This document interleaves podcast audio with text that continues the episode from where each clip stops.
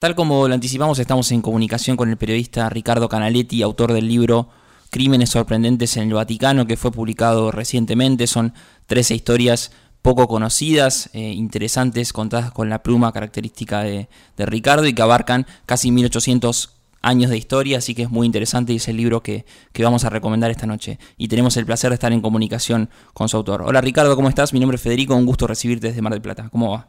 Hola Federico, ¿cómo te va? Un gusto para mí.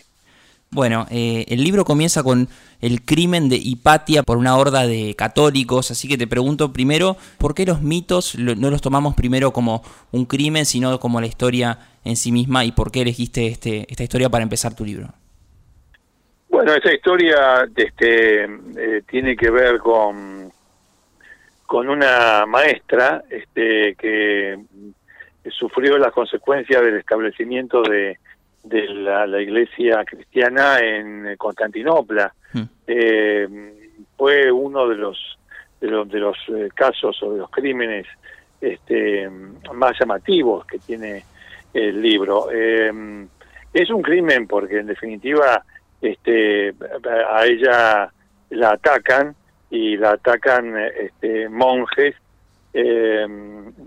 digamos, instigados por quien era el obispo de, de Alejandría, de hoy Constantinopla, no, Alejandría. Mm. En Alejandría, este, quien mandaba en ese momento era Cirilo, que luego se convirtió en santo. Y con ella se termina prácticamente el mundo pagano, ¿no? Este, eh, y me, me pareció que era muy interesante porque, insisto, además de cuestiones teológicas y filosóficas que pueda haber allí, no deja de haber un crimen. O sea, el tema se solucionó matando a una mujer.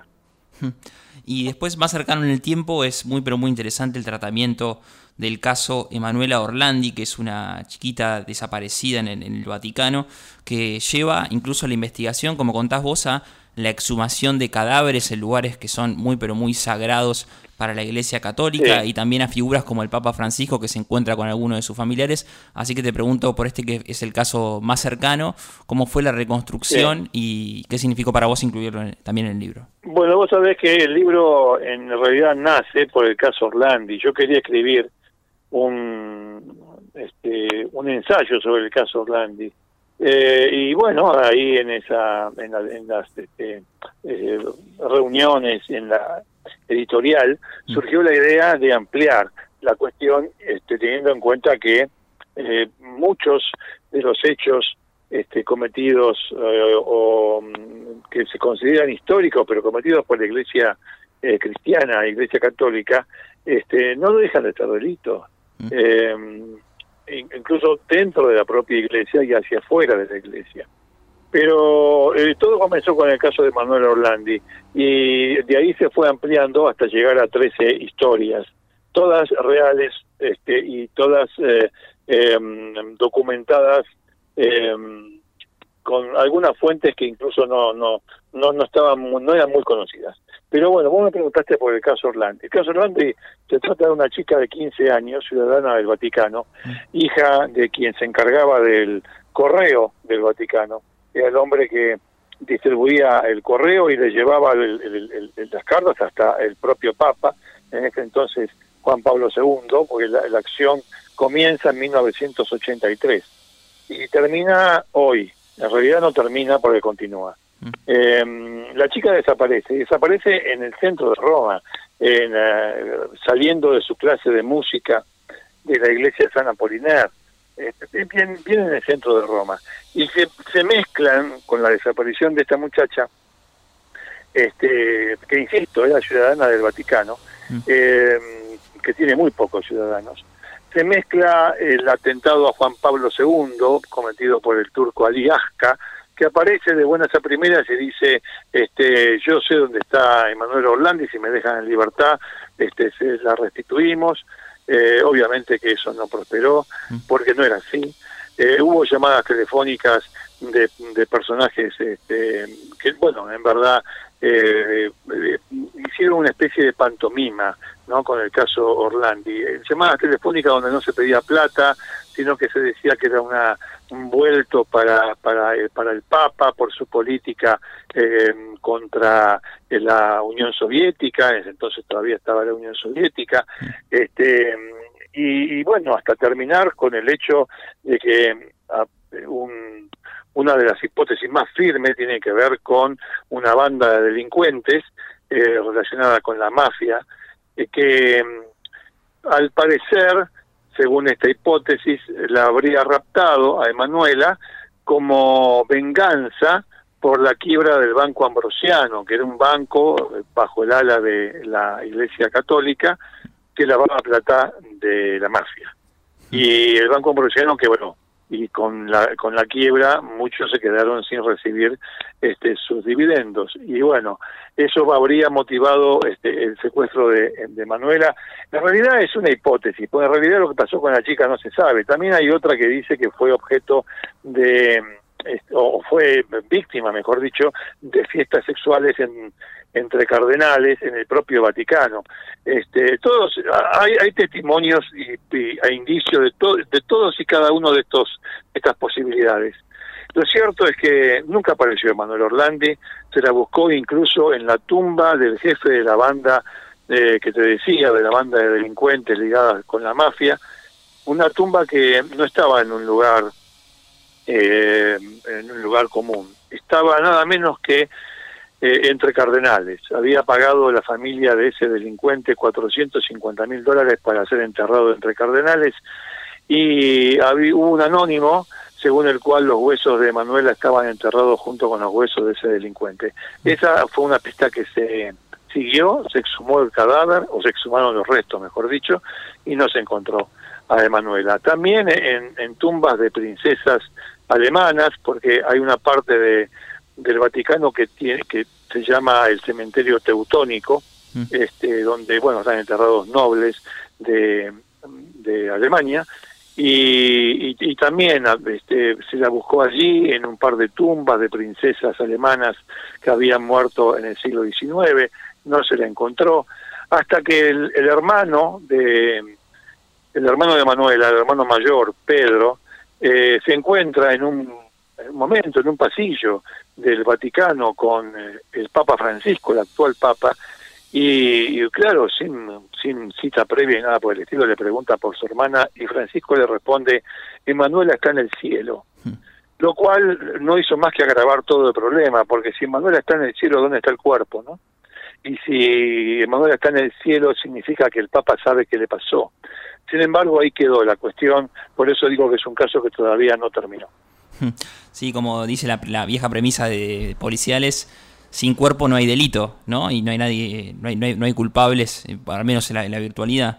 Y hablando de cadáveres, es muy interesante cuando contás en el libro que se le llegó a hacer un juicio al cadáver de un papa. ¿Cómo fue eso? Sí, claro, claro. Este, se, le hizo. Hay, hay, hay un poco, hay historias que no, no, no han trascendido o la Iglesia se ha, tratado de que no trasciendan o, o, o, de ocultarlas.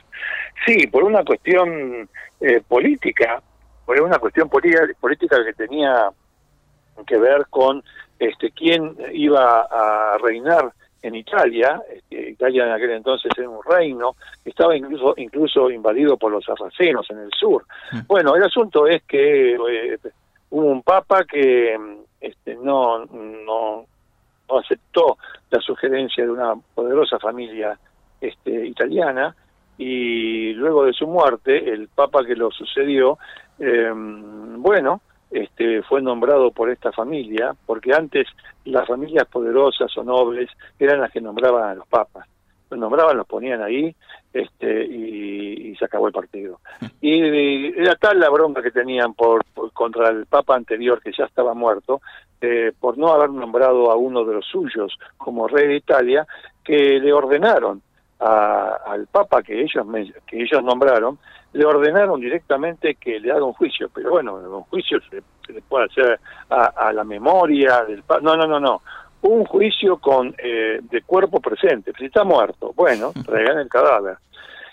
Y le hicieron un juicio a un cadáver, sí. Le hicieron un juicio con al, al, cadáver del Papa. Un Papa le, le, hace juicio al cadáver de su antecesor, están dos, los restos del antecesor allí en, eh, en San Pedro, atado a una silla porque estaba en descomposición, obviamente. El resto de la historia está en el libro. Sí, sí, en el libro está bueno porque son las tres historias reconstruidas de manera eh, como si fuesen una novela en sí misma, pero hablamos de casos que sucedieron y que son poco conocidos y por suerte está este libro para, para conocer los crímenes sorprendentes en el Vaticano, se encuentra en todas las librerías del país, si no quieren salir de su casa, si no concurren a las librerías, tienen también disponible la versión en ebook que vale un 25% menos que el libro en formato físico, todas las, todas las maneras de obtenerlo. Y hay, me parece muy justo la palabra sorprendentes en el título de tu libro, porque son historias realmente sorprendentes. Y te pregunto por algunas de ellas sin dar mucho spoiler. ¿Cómo es que a los papas terminaron, eh, siendo, terminaron siendo cotejados si tenían o no testículos para cumplir esa función? Porque existe la leyenda o existe la historia está dentro de la leyenda de la historia, de que hubo un papa mujer, una papisa. Este, más allá de eso, lo concreto es que después de tantos, eh, de tantas centurias, que haya existido o no haya existido, ya prácticamente es lo de menos. Lo importante es que la historia está, mm. la historia se cuenta. Este, la historia algunos lo documentan, otros no, obviamente la iglesia lo niega. Pero hay un dato que es muy llamativo. Después de ese, de, este, la coronación y el reinado de la papisa Juana, lo cierto es que para asegurarse que eh, eso no volviera a ocurrir, la papisa Juana tuvo un fin terrible, un fin muy cruel, este, que está contado en el libro claramente. Pero te quería decir, para que eso no volviera a ocurrir, entonces se testeaba testeaba que los candidatos o que el candidato elegido como papa eh, tenga los atributos masculinos. Eh, y para eso utilizaba una silla muy especial. Este, y un diácono que era el encargado de comprobarlo. Este, y la única manera de comprobarlo era tocando. Eh, así que bueno, eso existió, está, existe, este, más allá de que la iglesia niegue la existencia de la papisa Juan. Mm. Eh, Sabes que esta semana fue muy famoso una, noticia tipo viral eh, sobre una persona que hizo el Vaticano con ladrillitos Lego. Y yo viendo esa noticia, viendo lo que significaba el Vaticano, dije, no puedo creer, no puedo figurarme que sea un lugar tan chico. Entonces empecé a investigar sobre cuántas personas habitan, eh, son ciudadanos de allí, unos 800, cuántas cuadras mide el Vaticano, y es un lugar pequeñísimo. Entonces te pregunto también cómo es, claro, el componente sexual, porque el sexo está mucho en este libro, pese a que es algo vedado para, para los papas. No, obviamente, sí, este, porque, eh, a ver, eh, mm, hay mucha fábula, hay mucha fábula. Este, yo no, con esto no, no, no quiero atentar contra la fe de nadie, porque el que cree, cree, y se acabó el partido. Lo que yo digo es que en la historia y en el dogma hay mucha fábula, eh, y hay, hay cuestiones que son irremediables.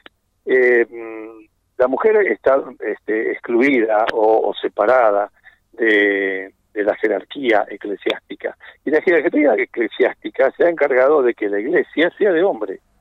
Y encima, este, por cuestiones que ahora no viene al caso recordar, pero que son históricas, eh, existe el celibato, contrariamente a la, a, la, religión protestante que acepta la unión de, del pastor con, con, con, su mujer, con una mujer.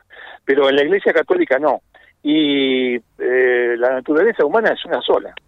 Este, y el celibato es causa, desde mi punto de vista, hay, personas que dicen que no, pero es causa de, muchos de los males que se le atribuyen a la Iglesia Católica, desde la pederastía hasta la pedofilia eh, y también desde todas las épocas la violación.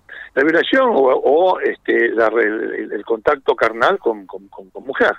Este, y sí, este, hubo un periodo, de hecho, que está mencionado y descrito, eh, es un largo periodo, eh, que vivió la Iglesia Católica, llamado pornocracia, mm. donde eran un par, par de mujeres de, nombradas senadoras de Roma, muy poderosas, de familias poderosas, que ponían y sacaban papas, pero no solamente los ponían y los sacaban como los ponían y los sacaban de su cama, sino que tuvieron hijos con ellos, que fueron papas a su vez. Eh, entonces, este, me parece que toda esta parte de la, de la historia de la historia del mundo occidental y de una institución tan importante para nosotros como la Iglesia Católica eh, o la Iglesia Cristiana eh, merecía ser contada. Yo recibí un mensaje de una señora que me decía, pero ¿por qué se mete con la Iglesia? Pero para no meterse, yo hago casos criminales y la historia de la Iglesia Católica está llena de casos criminales. Eh, Ricardo, te agradezco muchísimo tu tiempo. Recomendamos nuevamente el libro, es muy pero muy apasionante. Se llama Crímenes sorprendentes en el Vaticano. Está disponible en todas las librerías del país a través de la editorial sudamericana del grupo Penguin Random House. Y te hago la última y muy breve. Sabemos que escribiste un libro sobre eh, Carolina Píparo, que conoces eh, como la palma de tu mano este caso, y te pregunto sobre si tenés alguna, alguna novedad o algo de eh, el evento policial que sufrió al principio de 2021 y si tenés, si estás al tanto de, esta no, investigación. No, vos sabés que no. Este, sí, yo escribí, forma parte de una colección este, de, casos policiales modernos, digamos, por decirlo de alguna manera. y clásicos, pero no, del último episodio no no tengo más novedad, quedó trabado. Este, pues, la, pandemia lo cubre todo y, todo lo demás parecería como que queda hacia un costado. Pero no, no, no tengo mayor información que la que se conocía eh, al respecto. Esa, este, esa controversia que hay entre el, asalto, que sí existió, la asaltaron, y la posible confusión de del marido este, al atropellar a, la moto. No, no, no, no tengo más, eh, no, no, no hay más información eh, por ahora, ¿no? Ricardo, te agradezco muchísimo tu tiempo, la gentileza y esperemos que cuando se renueven las presentaciones puedas venir con Crímenes Sorprendentes en el Vaticano a, presentarlo a Mar del Plata. Te dejo muchos saludos y gracias. Ojalá, ojalá, ojalá. Para mí sería un gusto ¿eh? ir, volver a Mar del Plata este, e ir para presentar el libro. Te agradezco mucho ha sido muy amable y bueno, le mando un saludo a todos los marplatenses. Allí pasó el periodista Ricardo Canaletti eh, una conversación extensa y profunda de su último libro llamado Crímenes sorprendentes en el Vaticano. Está disponible en todas las librerías del país y son 13 historias poco conocidas, reales, que abarcan 1800 años de historia y que llegan a la actualidad.